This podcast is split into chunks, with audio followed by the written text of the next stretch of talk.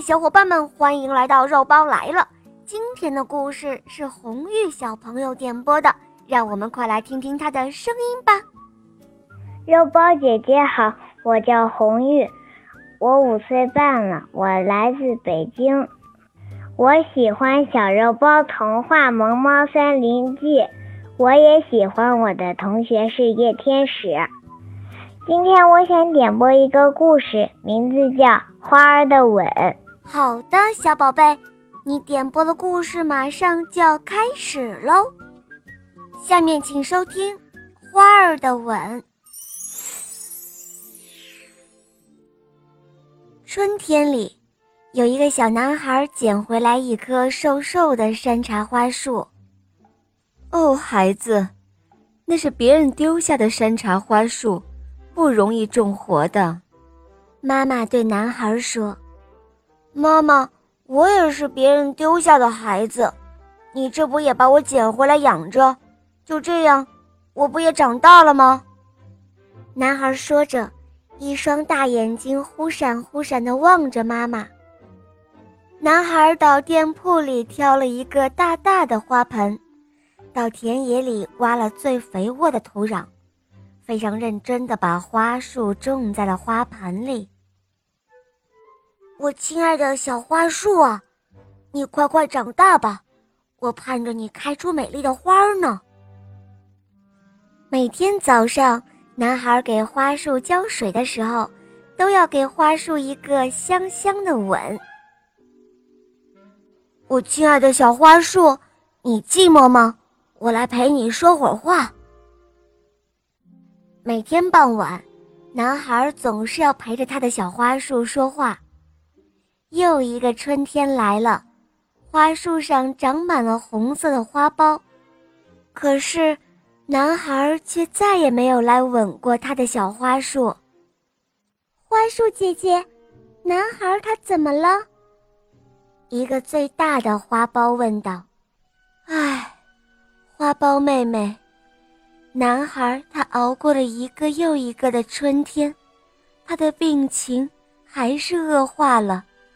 也许，他再也不能来吻我们了。”花树姐姐伤心地说道：“我想要开花，就是为了报答男孩的吻啊！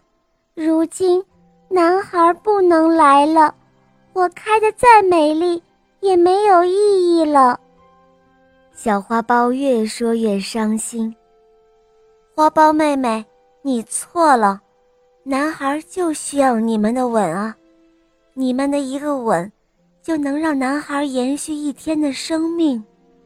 花树姐姐说道：“男孩给过我三百六十五个吻，我会结出三百六十五朵花苞。”每天给男孩一个吻。这一天，第一朵山茶花苞开放了，红艳艳的。山茶花来到男孩的床前，轻轻地吻了一下男孩的前额，顿时，男孩脸上绽放开了山茶花般灿烂的笑容。可是，吻过男孩的山茶花，就再也不能回到花树上了。它就在男孩的身边，慢慢的枯萎了。第二朵山茶花苞开放了，红艳艳的。男孩的妈妈惊讶了，他说：“哎，这山茶花怎么每天开一朵？不只是春天里有，连夏天、秋天、冬天都有，真是奇怪。”然而。还有更加令他奇怪的事情发生了。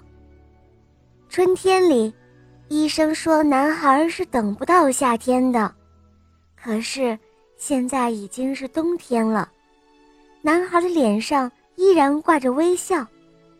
第二年的春天快要来临的时候，花树上最后一个花苞开放了，这朵山茶花格外的红，格外的艳。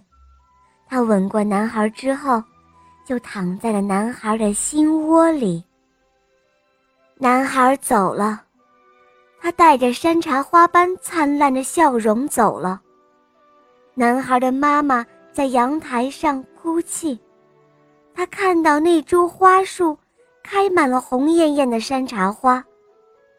妈妈数了数，一共有三百六十五朵。